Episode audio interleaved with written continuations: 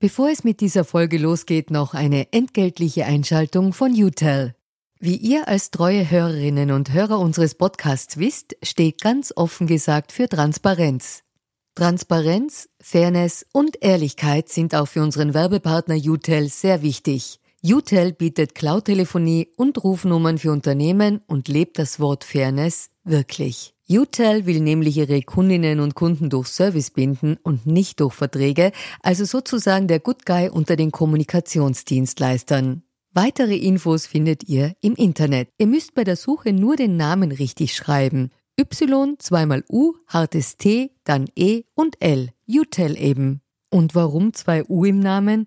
Ganz offen gesagt, das wissen wir auch nicht. Das fragt am besten ein Teammitglied, weil UTEL beantwortet jede Kundenanfrage. Versprochen. Und jetzt zurück zu ganz offen gesagt. Als ich begonnen habe und als ich dann geschrieben habe, dann dachte ich mir, wenn ich fertig bin mit diesem Manuskript, das wird einfach der schönste Tag meines Lebens. Und dann war ich fertig und ich habe so geweint. Ja, ich habe geheult und geheult und ich konnte es nicht abschicken.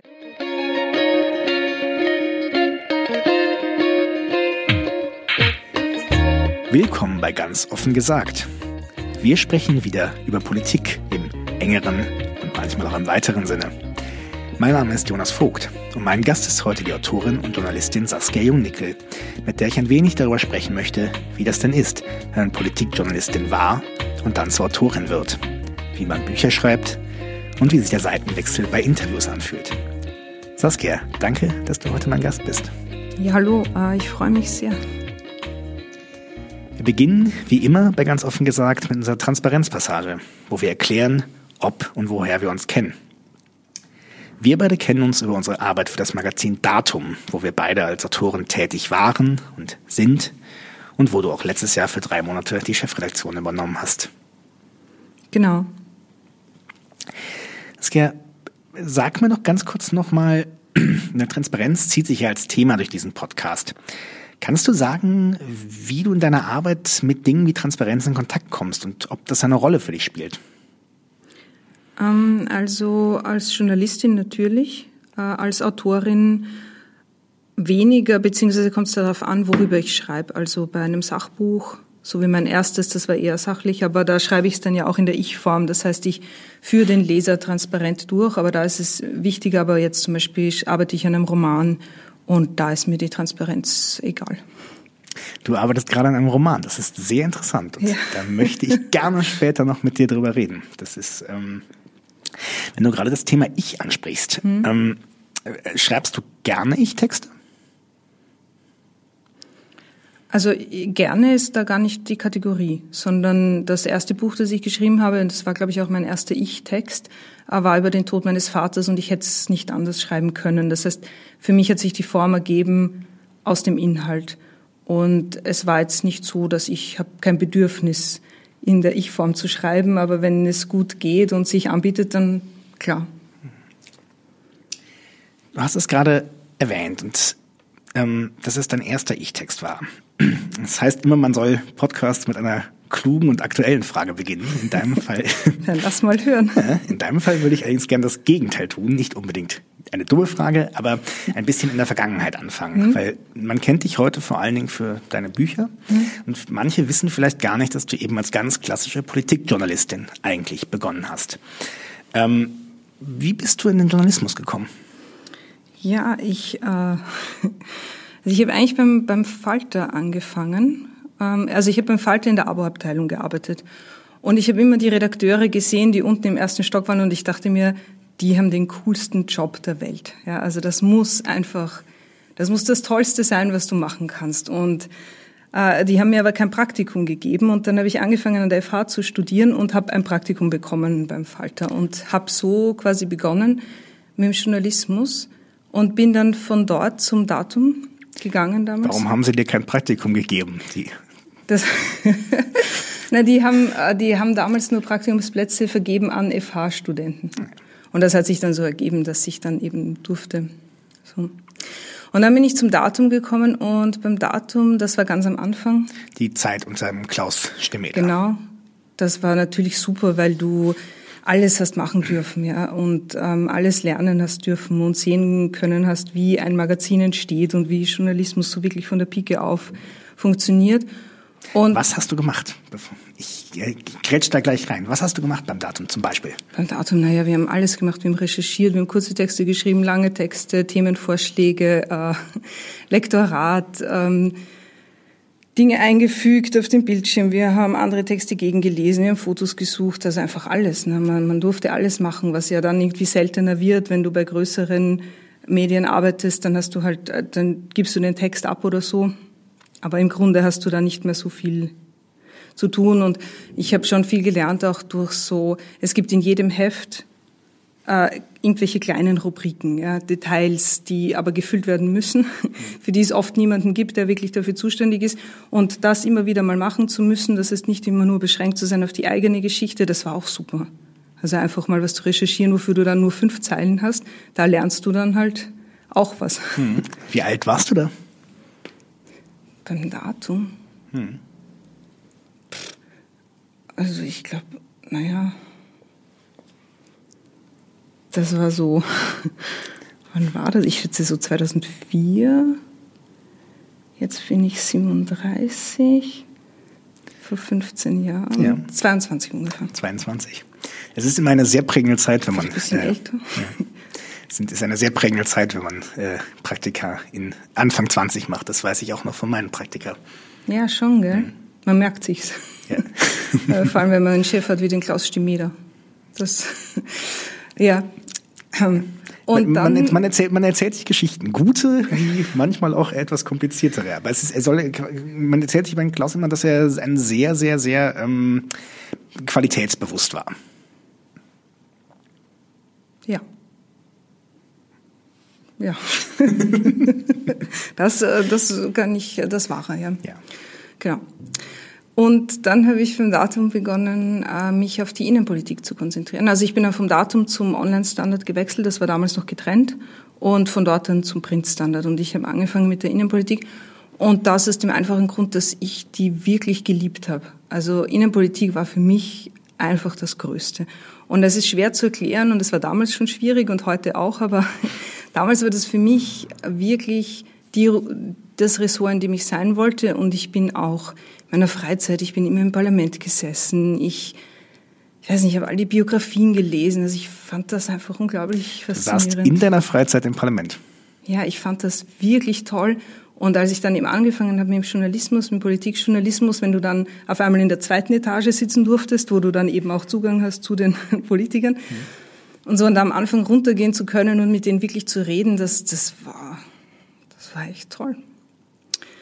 Ja, und wie das oft so ist, wenn man eine Sache dann länger macht oder etwas hat, was man sich wirklich auf ein Podest gestellt hat, man kommt im Laufe der Zeit drauf, das ist nicht so. Mhm. Ja, und es ist wahnsinnig desillusionierend und die Innenpolitik in Österreich, aber vielleicht auch überall, ähm, man kommt halt halt dann irgendwann drauf, das sind nicht immer die ehrlichsten, hehrsten Menschen, die etwas Gutes tun wollen. Da gibt's nicht inhaltliche Debatten, sondern da gibt's nur Seilschaften, da gibt's Abhängigkeiten, da gibt's einfach schauen, wo sein Platz nach der nächsten Wahl bleibt und so.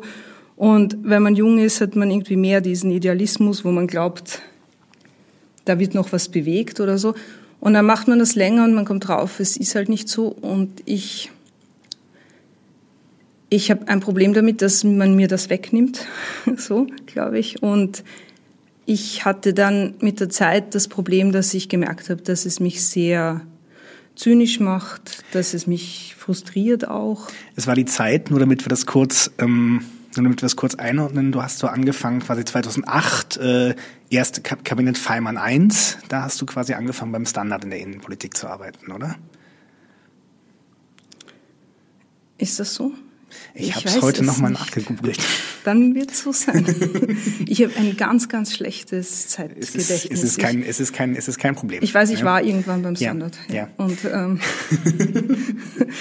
und, du, und ich weiß, ich habe mit Innenpolitik begonnen dort. Genau.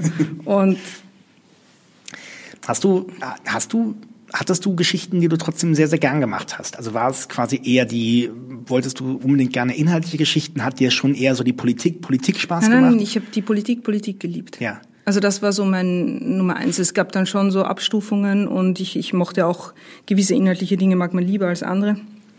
Aber ich fand einfach das Parteienwesen, das Politikwesen, wie ein, wie Österreich überhaupt aufgebaut ist politisch, also das fand ich unglaublich spannend. Ja, Bundesländer, Politik, ähm, also sowas, ja. Hm. Hm. Glaubst du, dass glaubst du, dass die Arbeit für Politikjournalisten damals eine andere war als heute? Ich meine, du bist heute nicht mehr, aber du kennst natürlich noch einige. Puh, das weiß ich nicht. Ich glaube, es ist halt das, was man daraus macht. Ich glaube, man kann guten Politikjournalismus machen und ähm, oft passiert das nicht. Und es liegt halt dann zum Teil an einem selber, zum Teil liegt es an den Voraussetzungen und zum Teil liegt es einfach auch an den Politikern, die einen dann nicht ranlassen oder die irgendwie ja, sich verstecken, die irgendwie keine eigene Meinung haben, die Dinge, die sie vertreten, nicht irgendwie auch wirklich argumentieren können und das ist alles wahnsinnig frustrierend. Aber damals für mich war das schon so, dass ich mir dann ältere Journalisten angesehen habe, die schon sehr lange Innenpolitik gemacht haben und ich mir schon oft gedacht habe, das will ich nicht mal sein. Also so will ich nicht mal sein, so über diesen Job zu reden, äh, dem so gegenüberzustehen, so desillusioniert zu allem hinzugehen oder so. Wie, wie waren die? Waren die zynisch oder? Was? Ja, ich finde schon. Vielleicht nur mein Eindruck, aber ja. also ich meine, es ist ja auch ganz klar, dass Dinge nutzen sich ab. Also es war schon klar, dass äh, bei meiner ersten PK war ich viel aufgeregter als dann bei den PKs, die gekommen sind. Oder als ich das erste Mal eine Frage gestellt habe auf einer PK, war ich irrsinnig nervös. Nach ein paar Jahren ist das natürlich nicht mehr so. Also mir ist schon klar, dass da einfach der gesunde Menschenverstand einsetzt und alles, was man dann öfter macht, äh, nicht mehr so aufregend ist.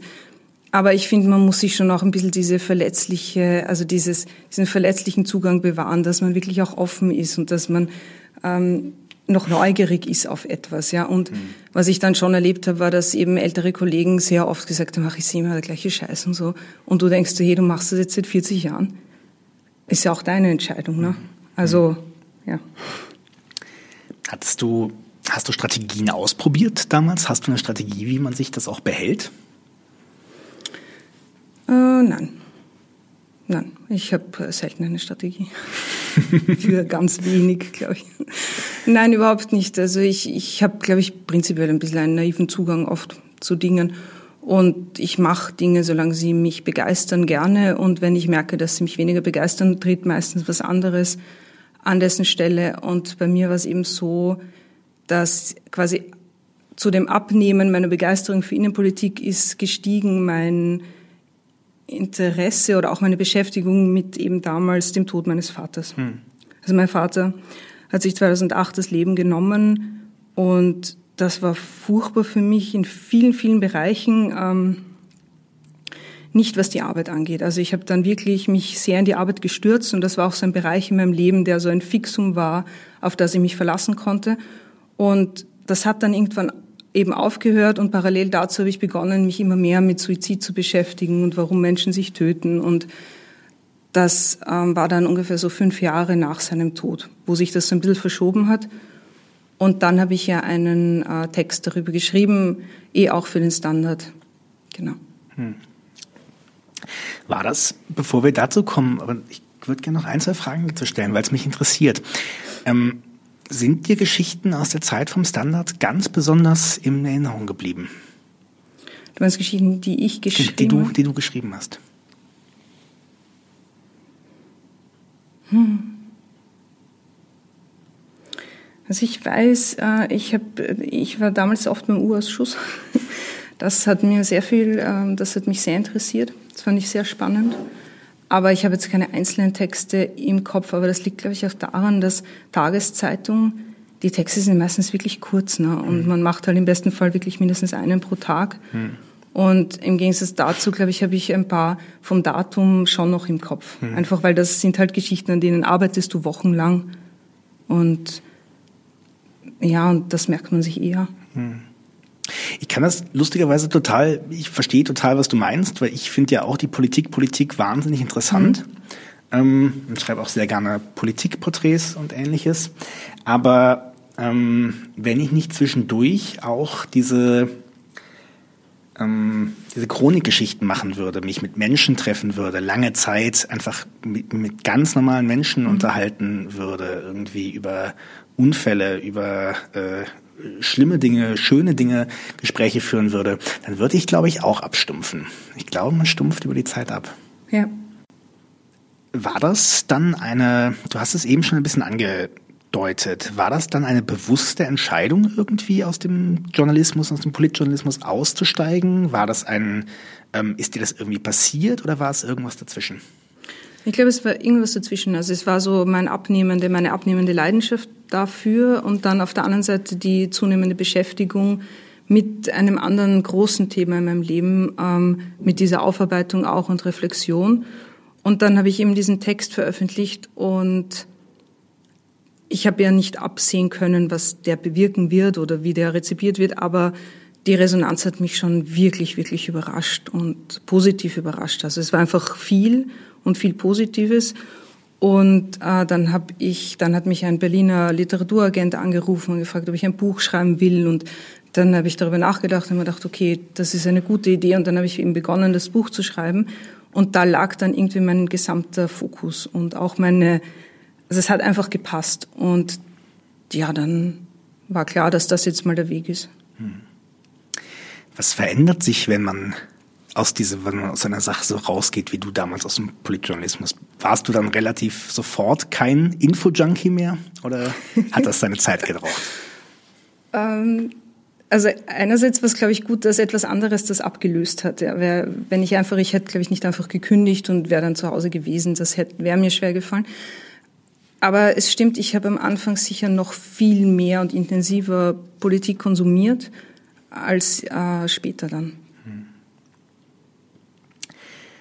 Du hast gerade schon die Sache mit dem Literaturagenten angesprochen. Das mhm. finde ich sehr interessant, weil es haben sehr viele Freunde von mir schreiben und Bekannte schreiben mhm. ja auch Bücher und ich finde über die Abläufe zu hören immer wahnsinnig interessant und ich glaube, das geht vielen, die hier zuhören, auch so. Ähm, das heißt, so ist dir das passiert. Dich hat jemand angerufen und gefragt, möchtest du nicht ein Buch schreiben? Genau. Also mich hat eine Landwehr und Sie heißt das, ist eine Berliner Literaturagentur und da bin ich auch noch und die haben mich angerufen, die hatten den Text gelesen.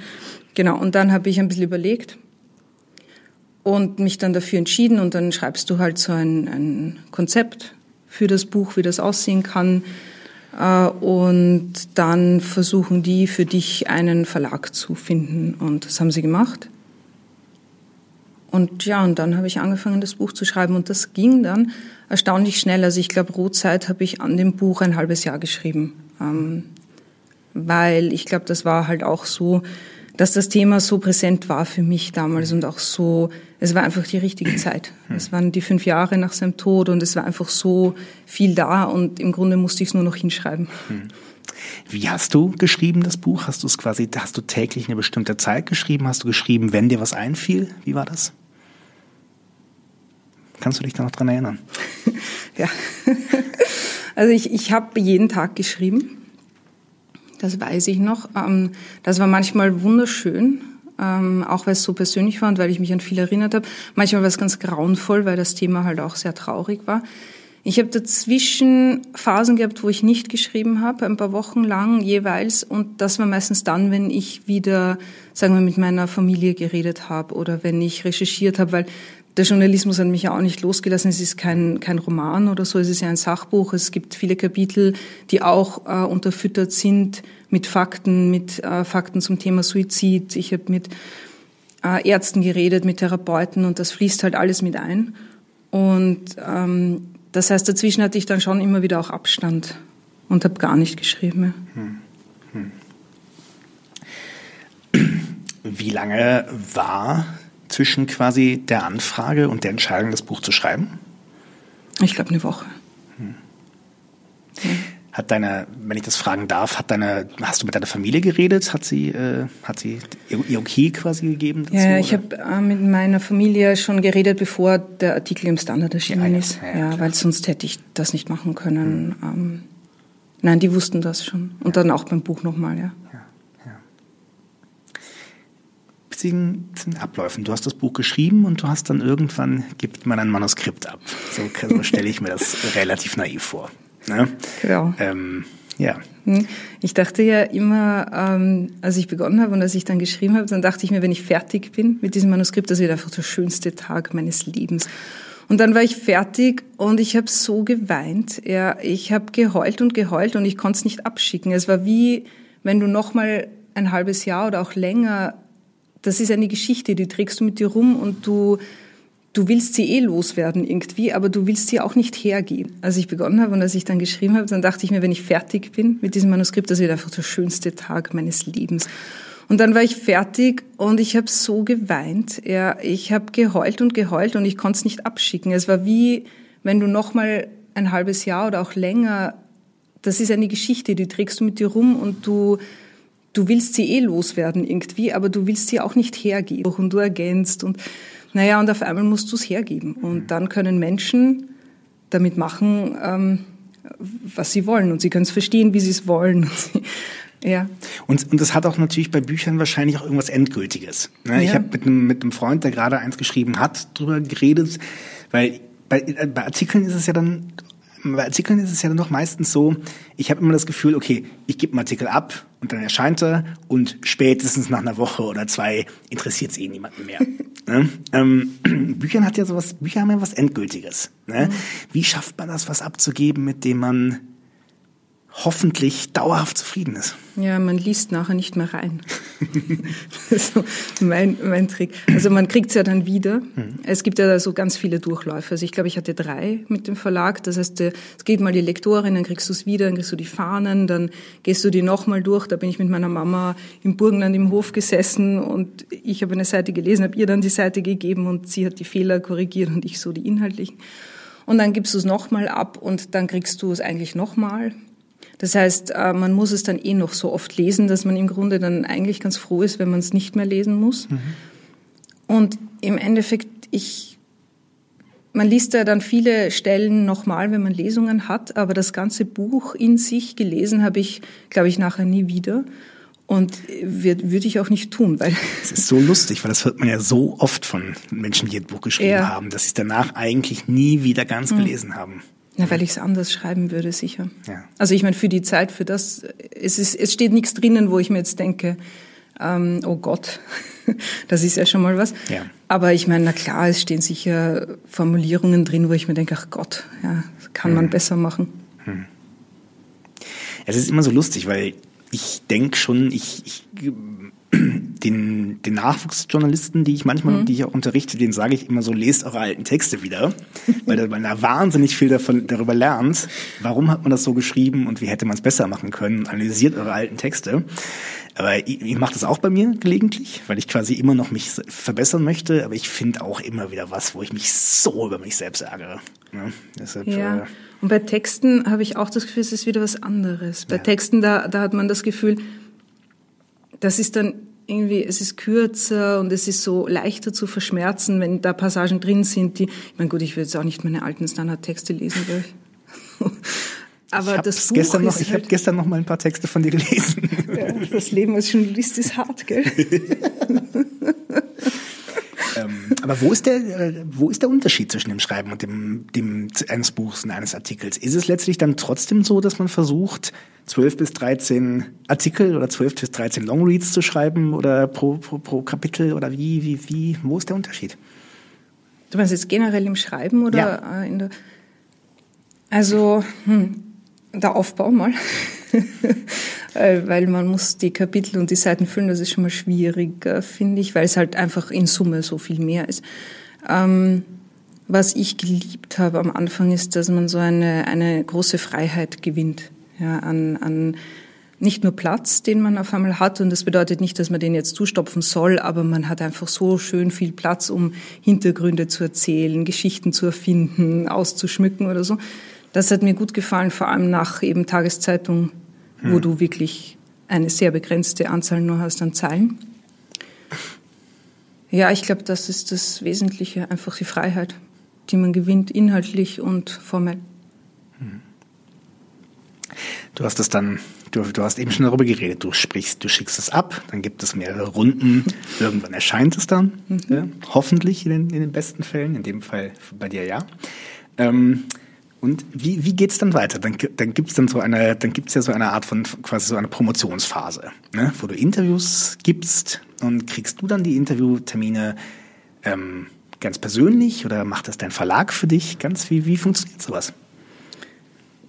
Also es kommt wahrscheinlich auf den Verlag drauf an oder auf den Autor. Also wenn man so ein Star-Autor ist, ist es wahrscheinlich anders. Das bin ich nicht.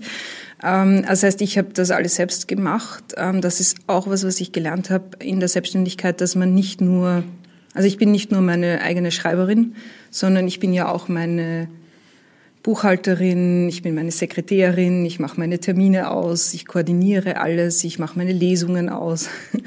Und so, das heißt, da geht viel Zeit drauf, mhm. ja, sich um das zu kümmern. Man investiert schon viel in, ja, in, in Werbung sozusagen. Äh, ich, ich hatte da auch Glück, glaube ich, weil gerade bei meinem ersten Buch ähm, habe ich einfach viele Anfragen bekommen. Also ich erinnere mich jetzt nicht so, dass ich sehr offensiv ähm, oder aggressiv werben musste, sondern ich würde, das, das ging eigentlich ganz rund. Ja. Was war deine schlimmste Erkenntnis als Neo-Freelancerin? Das ist ein ganz interessantes Thema, weil ich ja auch seit drei Jahren Freelancer bin. Deshalb interessiert es mich total. Was Meine war die schlimmste Erkenntnis? Die schlimmste Erkenntnis. Was war das Schlimmste, mit dem hast du gar nicht gerechnet? Hm. Sie können jetzt nicht sehen, liebe Hörer, wie Saskia Jungnickel nachdenkt. ja, ich überlege wirklich das Schlimmste. Hm. Naja, ich denke, das Schlimmste weiß ich gar nicht. Ich glaube, das Schwerste für mich war eher, dass ich von einem monatlich ausbezahlten Vertrag in eine Welt gekippt bin, in der ich quasi auf einmal ein Batzen Geld bekommen habe vom Verlag und mir dachte, juhu. Und dann ein wenig später draufgekommen bin, so juhu ist das nicht, weil das muss ja dann reichen für zwei Jahre hm. minus Steuer, minus äh, SVA. So, also aber schlimm war das dann auch nicht. Ne? Mhm. Aber es sind Dinge, die man lernen muss. Ne? Ja, ja, ja, das lernt man. Ich habe mir, also ja, das habe ich gelernt. Ja. Was war denn dein Schlimmstes? Zeiteinteilung, dass die Zeiteinteilung nicht mehr quasi dir von den äh, nicht mehr unbedingt von den alltäglichen Dingen vorgegeben werden muss. Also ich muss mir tatsächlich meinen Tag in schlimmen Phasen mit vielen Aufträgen, die natürlich gut sind, wenn man ja. sie hat, aber da muss ich mir tatsächlich meinen Tag mit einer mit einer Excel-Tabelle einteilen. Von dann bis dann mache ich das, von dann bis dann mache ich das und das liegt mir überhaupt nicht. Hm. Und Buchhaltung, das liegt mir auch nicht. Ja, das kann ich nachvollziehen. Aber das mit der Zeiteinteilung, das ist schwierig, finde ich. Und das ist, einerseits ist das ja super, wenn man frei ist, dass man auch mal zu Mittag, äh, weiß nicht, mit einer Freundin essen gehen kann und wenn es gut läuft, dann bleibt man einfach länger und egal. Ähm, was ich lernen musste, war zum Beispiel, dass ich Feierabend habe dass mir das zusteht, dass ich am Abend äh, aufhöre zu arbeiten oder dass ich am Wochenende aufhöre zu arbeiten, weil das tut man auch nicht, weil das verschwimmt halt alles so. Ne? Es ist immer Arbeit und es ist immer nicht Arbeit ja. und es gibt nicht mehr diese klare Abgrenzung von bis hackel ich und dann nicht mehr. Kannst du das mittlerweile? Ja, das kann ich mittlerweile. Aber das war auch wirklich wichtig für mich, weil ich ähm, da auch irgendwie so ein latent schlechtes Gewissen da und hatte. Also wenn ich nicht gearbeitet habe und wenn ich gearbeitet habe und mir ist nichts eingefallen auch. Also es, das war ganz schrecklich und ich habe dann schlecht geschlafen und so. Und das ist sehr wichtig für mich, dass ich so diese bewusste freie Zeit habe und mir nehme. Hm. Das glaube ich. Ich weiß, und mir fällt das heute noch schwer. Ich habe auch immer das Gefühl, arbeiten mhm. zu müssen und ein schlechtes Gewissen zu haben, wenn ich gerade nicht arbeite. Ne? Ähm, wie sieht denn ein typischer Tagesablauf von dir aus? Gibt es sowas wie einen typischen Tagesablauf? Also wenn ich gerade schreibe, schon. Äh, ich bin draufgekommen, ich schreibe am besten zwischen 10 und 1 und dann nochmal äh, zwischen 15 und 17 Uhr wahrscheinlich. Äh, da, da bin ich offensichtlich äh, konzentriert und kreativ. Äh, alles andere geht überhaupt nicht. Äh, da mache ich dann eben so, da mache ich halt Termine oder eben Buchhaltung. Hm. Ähm, wir haben eben noch mal ganz kurz, wir haben ja schon über so Promotion und Interviewgeschichten äh, geredet, wenn du über deine Bücher reden musst oder über deine Bücher reden darfst. So sollte man es vielleicht am besten ausdrücken. Ähm, was mich ja ein bisschen interessiert ist, du kennst ja mittlerweile dann beide Seiten ganz gut. Mhm. Interview, zu, Menschen zu interviewen und Menschen äh, und interviewt zu werden. Hast du das Gefühl, dass du ein bisschen äh, äh, dass du schon die Tricks der Journalisten dann kennst, weil du es von früher noch kennst, dass du schon weißt, wo die Menschen hinwollen mit ihren Fragen.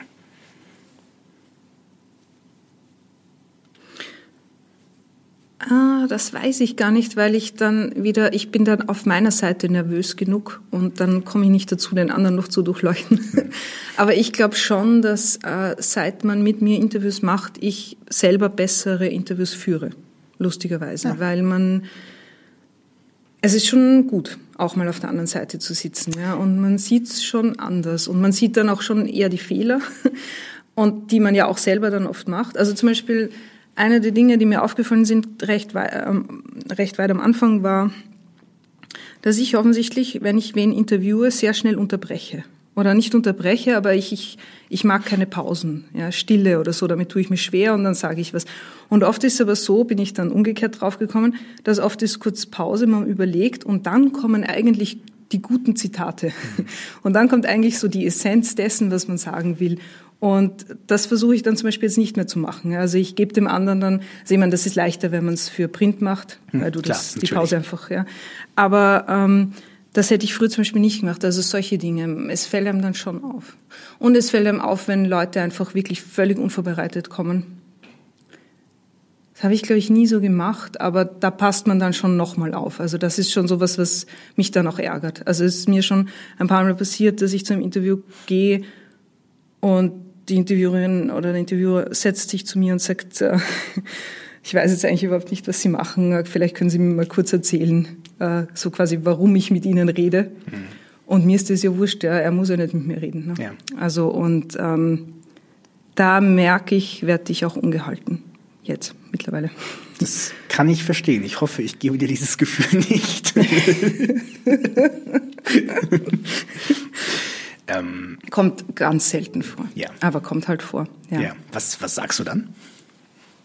Naja, äh, am Anfang habe ich dann irgendwie erklärt, warum man mit mir redet, aber jetzt ist es mittlerweile so, dass ich dann schon sage, hören Sie, wenn Sie das Interview nicht wollen, ist das voll okay.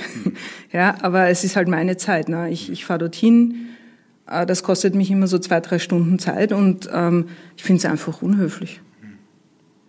Und das hat auch gar nichts zu tun mit, mit sich selbst zu wichtig nehmen, weil ähm, ich biete ja das Interview nicht an, sondern man wird ja gefragt. Mhm. Das ist halt dann oft so, wenn Redaktionen gerne das hätten und dann schicken sie jemanden hin und der ja. hat vorher keine Zeit, sich einzulesen. Ja. Aber du kannst immer noch am Handy schnell den Namen googeln oder so und dann zumindest wissen, äh, also die fragen dann genau. sowas wie, und ihrer Familie geht's gut und so. Nein, wir reden da jetzt gerade über den Tod meines Vaters. Unangenehm, ja. Ja, wow. Nee, ich kann mir schon vorstellen, dass es, das ist dann oft auch äh, gar nicht so, also manchmal ist es ja dann noch ein armes Schwein, was da sitzt und irgendwie Total. hingeschickt wurde. Eben, das ist dann ja. auch schwierig zu sagen. Ja, ja klar. So, aber, aber ja, eh. Aber, aber was ich eigentlich sagen wollte, war, seither passe ich schon genauer auf, wenn ich ein Interview mache. Also ich habe mich immer vorbereitet, aber, aber schon, dass man da hm. wirklich auch weiß, warum, was man eigentlich will. Ne? Hm. Und. Du hast den Journalismus ja nie endgültig verlassen. Das ist ja auch ein Sachbuch, mhm. du, was du geschrieben hast. Mhm. Aber du warst jetzt quasi dann ja 2018 nochmal für drei Monate Chefredakteurin. Das, mich würde das, äh, wo wir auch ein wenig zusammengearbeitet haben, mhm. was mich mal interessieren würde, ist, hast du dann nochmal was gelernt? Das Gefühl gehabt, du lernst nochmal was? Na ja, auf jeden Fall. Also ich war ja vorher nie Chefredakteur. Ja. Und ähm, das war schon super. Also ähm, das war toll also es hat mir Spaß gemacht, das Gefühl zu haben, dass man was wirklich was ähm, kreieren kann. Und dass man ähm, mit einem Team oder so, dass man kreativ sein kann, dass man aus einer Idee wirklich eine Geschichte machen kann, dass man ein, eine Möglichkeit hat, das Heft zu machen, das man selber lesen will, dass man die Leute fragen kann, ähm, ob sie was für dich schreiben, die man schätzt und deren Arbeit man mag und das war schon super. Und ähm, das hat viel Spaß gemacht. Auf der anderen Seite ist ähm, da auch sehr viel Bürokratie dabei. Also ist auch sehr viel kleinteiliges Zeug, ähm, wovon ich eher ein bisschen verschont geblieben bin, weil es ja nur drei Monate waren. Hm. Und dann war es schon auch so, dass, was ich ja schon auch immer gemacht habe, die Medienszene in Österreich mir anzusehen und auch nie wirklich aufgehört habe, ähm, nochmal anders zu betrachten, weil im Endeffekt ist es dann auch nur ein Job ne? Hm. und ähm, es ist ein machbarer Job. Und dann wundert mich schon noch mehr, irgendwie, wenn ich mir ansehe, wie wenig eigentlich passiert am österreichischen Medienmarkt, wie wenig Innovation es gibt, wie wenig neue Ideen. Also ich habe das Gefühl, gerade bei Tageszeitungen oder so wird das Gleiche gemacht wie vor 15 Jahren. Nur halt mit weniger Ressourcen, mit schwindenden Abonnentenzahlen. Und das verstehe ich überhaupt nicht. Also ich, ich finde, also es hat mich schon nochmal zum Nachdenken gebracht über die mangelnde Innovationskraft der österreichischen Medienszene. Ja, ja, und auch über diese, diese Schwerfälligkeit, die davor herrscht, ja, dieses wirklich nicht reagieren können, äh, wenn man dann was Neues probiert, das oft auch wirklich schlecht gemacht ist. Ähm, die Ideenlosigkeit, äh, also es, hat mich, ähm, das war schon nochmal interessant, finde ich. Ja, warum glaubst du, ist das so? Tja, Das ist eine sehr gute Frage. Ja. Ich verstehe es nämlich nicht, weil äh, es ist ja jetzt wirklich keine große Überraschung zu sagen, dass sich der äh, Medienmarkt ändert und dass, seien wir Sie ehrlich, die Tageszeitungen über kurz oder lang sich was überlegen werden müssen, um mhm. zu überleben. Also das mhm. ist ja jetzt kein großes Geheimnis und ja. dass es immer weniger Abonnenten gibt oder dass es einen Umbruch gibt, das ist seit Jahren und Jahren bekannt, ja, und dass da irgendwie so wenig reagiert wird oder wenn reagiert wird, irgendwie so eben auch falsch reagiert wird, ist mir ein großes Rätsel, weil ich bin jetzt kein besonders guter Medienanalyst, ja, und äh, das sind ja Menschen, die, die haben ja gewisse Möglichkeiten, äh, Ideen einzuholen oder sich was zu überlegen über Jahre und Jahre hinaus und da passiert überhaupt nichts. Und da muss man sich mal überlegen, was das Datum mit einer wirklich kleinen Mannschaft, mit wirklich äh, geringen Ressourcen eigentlich jeden Monat auf die Beine stellt, ja, qualitativ, äh, vom Aussehen her. Und das ist einfach, also imposant, finde ich. Ja, Wenn man das in Vergleich setzt zu anderen äh, Medien, die, was Gott, was dahinter haben. Und da ist nicht viel Unterschied, ja, ähm, eher zugunsten vom Datum, wenn es um die Qualität geht. Worüber ich ganz gerne noch ein bisschen reden würde hier, wenn wir schon mal zusammensitzen. Ähm, wir haben eben schon den, deine Bücher angesprochen. Papa hat sich erschossen. Und das zweite, ich habe es hier liegen, damit ich den Titel richtig sagen kann. Eine Reise ins Leben oder wie ich lernte, die Angst vor dem Tod zu überwinden. Das ist natürlich ein, ein Thema, mit dem du dich sehr gut auskennst. Und ich würde gern ein wenig über Suizidberichterstattung mit dir reden. Mhm. Weil, wie du weißt, reden wir Journalisten immer am liebsten über uns selbst und über unsere Arbeit. wie oft passiert es, dass du äh, eine Webseite anklickst oder eine Zeitung aufschlägst und Berichterstattung über einen Suizid siehst und dich ärgerst? Mm, immer weniger. Äh, gut, derweise. Äh, ich habe das Gefühl, dass die Sensibilität für das Thema größer wird und auch die Bereitschaft, was zu ändern. Ähm, es passieren dann immer wieder einfach wirklich wahnsinnig ärgerliche Dinge, wie zum Beispiel jetzt vor kurzem hat sich ein zwölfjähriges Mädchen das Leben genommen und die Bildzeitung druckt so eine unsägliche Kolumne ab von jemandem, der schreibt, jetzt ist sie gut für sie und jetzt hat sie es besser im Himmel oder so. Das ist die Franz, die Franz Josef Wagner Geschichte war das. Ja, genau, ich, ne? ganz grässlich. Ähm, und das ist halt schon wirklich, ähm, das verstehe ich dann nicht, weil also es gibt immer so dieses Extrem, dass die Leute sagen, man sollte es gar nicht berichten und gar nicht drüber schreiben und das ist ja auch nicht richtig. Ja, man muss äh, es kommt darauf an, wie man darüber schreibt und man kann durchaus Positives bewegen. Und ich weiß das deswegen so genau, weil zum Beispiel der Artikel, den ich geschrieben habe, durchaus Leute dazu gebracht hat, ähm, die über Suizid nachgedacht haben, mit ihrer Familie zu reden, sich Hilfe zu suchen. Das heißt, man kann schon was bewegen, auch in die richtige Richtung. Man muss sich dessen nur bewusst sein. Und ich verstehe auch, dass das Journalisten nicht automatisch sind. Also bevor mein Vater sich getötet hat, war das für mich überhaupt kein Thema und ich hatte keine Ahnung von Suizidberichterstattung und ich hätte mir niemals gedacht, dass es wirklich einen Unterschied macht, wie ich jetzt schreibe, ähm, auf den Leser. Aber das macht's halt. Das macht es. Ich, es gibt ja diesen, es gibt ja den, es gibt den, nur damit wir diese Wörter mal ganz kurz hier nochmal reinwerfen, es gibt den Werther-Effekt, genau. diesen den berühmten, und es gibt den, der, der, das quasi das Gegenteil vom Werther-Effekt ist der Papageno-Effekt, genau. wie man immer so schön nennt. Also quasi eine verantwortungsbewusste ähm, Suizidberichterstattung, die dazu eben führen kann, dass Menschen sich Hilfe holen. Ja. ja? Aber du hast gesagt, dass es besser wird in den Redaktionen. Ich habe schon das Gefühl. Also ich habe das Gefühl eben vor allem, dass ähm, also für einige Zeit, ich weiß nicht, für ein halben Jahr oder so, keine Ahnung, da gab es im News einen Artikel, der ging auch, sagen wir mal, er ging schief, ähm, wo es um Suizid ging. Und die Woche drauf ähm, durfte ich dort eine ganze, über zwei Seiten, glaube ich, einen Kommentar schreiben, warum der schief gegangen ist und was man hätte anders machen müssen.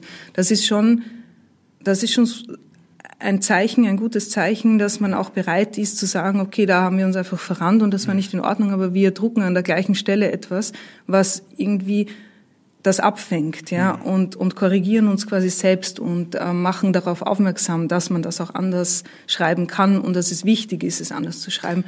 Also das ist ein gutes Zeichen, finde ich. Und ich bin nicht sicher, ob das vor ein paar Jahren in dem Ausmaß auch da gewesen ist. Ja, das ist auch insofern ein interessanter Fall, den ich auch ansprechen wollte, dieses News-Beispiel, weil das ja eine Kollegin und ein Kollege waren, die alles andere als verantwortungslose äh, ähm, Menschen oder irgendwie Boulevardschweine sind, die über Leichen gehen, sondern das passiert wahrscheinlich halt auch einfach durch, durch auch durch zeitlichen Druck, durch ähm, wenig drüber nachdenken. Oder warum glaubst du, passiert das immer noch?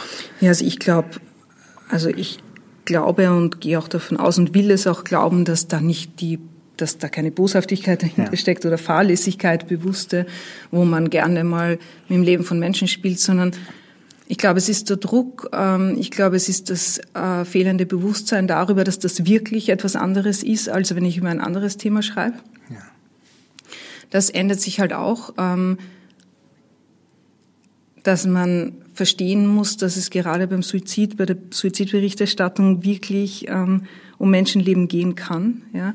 Und wir, wir lernen halt, wie schreibt man gute Texte, ja, und wie nahe muss man dran sein? Und wie macht man den Einstieg? Und wie, wie viel Bilder erzeuge ich dem Leser, damit ihm der Text gefällt. Und dann lege ich das gleiche Prinzip um auf einen Suizid und dann versuche ich natürlich auch so bildhaft zu schreiben wie nur möglich. Und bildhaft, so. emotionalisierend, was natürlich im Normalfall, was man lernt, aber was in dem Fall genau. dann sehr gefährlich ist. Genau. Ja. Und ich glaube, das ist halt dann schwierig, das zu differenzieren, ja. Und vor allem, wenn du wenig Zeit hast und wenn du vielleicht niemanden an der Seite hast, der das nochmal gegenliest oder so und sagt, hör mal, schauen wir uns das lieber nochmal an, weil wenn man will, dann findet man natürlich jede Menge von Tipps äh, im Internet, ähm, wie man Texte schreiben sollte. Hm das ist ein gutes Stichwort. Es gibt die, äh, es gibt zum Beispiel diesen Leitfaden zur Berichterstattung über Suizid. Mhm. Ne? Das ist ja quasi so der bekannteste.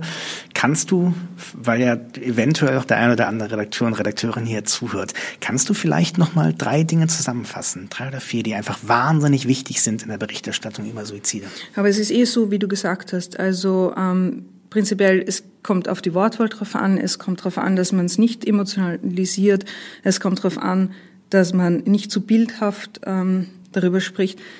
Es ist oft so, dass ähm, Suizidberichterstattung auch eine Chance sein kann. Ja, es kann ja auch, also oft wird irgendwie, oft ist es so, jemand bringt, sagen wir mal, jemand bringt sich in einer Bank um und dann schreibt ein Boulevardblatt, äh, der hat sich umgebracht, hat sie getötet, Selbstmord wegen der Schulden und da, da, da. so und dann ist der Text zu Ende. Und dann gibt es Menschen, die haben auch Schulden und die sind verzweifelt und die wissen nicht weiter und die lesen das und da bleibt das als letzter Ausweg dann stehen. Das ist dann Ende. Und man kann das ja auch anders machen. Man kann ja auch sagen, wenn ich jetzt schon diesen Schuldentopf hernehme, dann kann man ja auch darüber schreiben, was kann man denn tun? Und es gibt ja auch Menschen, die haben Schulden und bringen sich nicht um. Es gibt ja Positivbeispiele. Du kannst die finden, du kannst über die schreiben, du kannst den Text erweitern, du kannst Hilfestellung bieten, ja, du kannst den Leser an der Hand nehmen und sagen, du bist damit nicht alleine und es gibt durchaus Hoffnung, ja, und es gibt, ich mache dir jetzt Mut und ich zeige dir, wo du Hilfe herkriegst und so. Das heißt, man kann ja das durchaus auch einbetten in etwas, was dann tatsächlich was Positives bewirkt. Hm. Ja. Hm. Wie fühlt man sich, wenn man solche, du hast eben erzählt von den Zuschriften von Menschen, die mhm. damals beim Standardartikel bekommen hat. Wie fühlt man sich da? Also ist das schon so ein Moment, wo man einfach denkt, fuck, das, was ich tue, hat, einen, hat Auswirkungen, ja. positive? Ja, das ist, ähm, Das war ja irgendwie was, womit ich überhaupt nicht gerechnet hatte. Und das ist halt, also dass ich was in meinem Leben habe, was für mich so wirklich das Schrecklichste war, was mir passiert ist und dass ich es zu etwas machen konnte oder dass es zu etwas gemacht werden konnte, das anderen Menschen jetzt hilft, ja. Das ist halt das Schönste überhaupt dran. Du hast eben schon erwähnt, dass du jetzt an einem Roman schreibst. Das würde ich, ja. Da würde ich gerne noch ganz kurz mal äh, ganz kurz einhaken. Was ist der Unterschied zwischen einem Romanschreiben? Also es ist ja wahrscheinlich auch für dich etwas komplett Neues. Ja, lernst du da auch noch mal was? Wie fühlt sich das an? Ich find's, äh, ja, ich weiß ja noch gar nicht, wie das geht, weil ich, also es ist mein erster und ich, ich bin noch recht am Anfang und ähm, Bisher war es halt so, dass gerade auch das erste Buch, also geschrieben ist, sind meine Bücher alle nicht sehr sachbuchartig, sondern sie sind ja schon auch romanartig geschrieben, aber es gab halt schon so einen Weg für mich. Ne? Also ich wusste, was ist die Geschichte und die will ich erzählen. Und jetzt ist halt so, die Geschichte gehört völlig mir. Ja, das ist alles, was ich will, was ich mir denke, was ich erzeugen möchte an einer anderen Welt, das kann ich jetzt tun. Und das ist natürlich einerseits wahnsinnig schön. Auf der anderen Seite ist aber auch unbegrenzt schwierig, weil ja, und jetzt versuche ich halt so äh, immer, also wenn ich schreibe, dann versuche ich immer so zwei, drei Kapitel im Voraus zu wissen, wo ich hin will und den Rest habe ich offen. Und das ist halt wahnsinnig spannend, weil du siehst, wie sich, äh, wie sich das dann verändert und wie die Wege dann gegangen werden und wie sich die Charaktere herausformen und dann verwirfst du es wieder und so. Also es ist was ganz Neues für mich, aber was sehr Spannendes, ja. Ich bin äh, sehr gespannt, das zu hören und auch zu lesen, im, äh, wenn es dann Wird noch ein bisschen ist. dauern. Wird noch ein bisschen dauern. Was hast du sonst noch vor, was die Zuhörer hier nicht sehen können, ist Saskia, wir haben im Vorfeld darüber gesprochen, ich darf es sagen, hat einen äh, mittlerweile relativ äh, beeindruckenden Babybauch. Das heißt, in der nächsten Zeit wirst du und werdet ihr was anderes zu tun haben. Weißt du schon, was du danach machst? Nein. Also mein, meine Wunschvorstellung war ja, dass ich bis zur Geburt des Babys den Roman fertig kriege. Das wird schwierig, aber ich habe so das dumpfe Gefühl, wenn ich dann nicht fertig bin und das Baby kriege, dann schreibe ich den gesamten Roman um, weil meine Welt sich dann wahrscheinlich völlig ändern wird. Ähm, deswegen wollte ich es vorher fertig kriegen. Jetzt schauen wir mal. Ähm, aber nein, ich, ich weiß noch nicht, was ich nachher machen will. Dann. Hast du das Gefühl, dass noch was offen geblieben ist? was du unbedingt noch gerne loswerden möchtest? ähm, nein, ich hoffe, ähm, dann, dann eigentlich nicht. Dankeschön. dann, Saskia, danke ich dir für dieses interessante Gespräch. Das war's für heute von ganz offen gesagt. Wir möchten euch an dieser Stelle auch auf andere interessante Podcasts hinweisen, zum Beispiel Erklär mir die Welt mit Andreas Sator, wo man nach jeder Folge ein bisschen mehr von dem versteht was um uns herum so passiert. Wenn euch diese Folge gefallen hat, freuen wir uns über 5 Sterne auf iTunes, aber natürlich auch über Kritik, Fragen und Anregungen. Bis zum nächsten Mal, wenn es wieder heißt, ganz offen gesagt.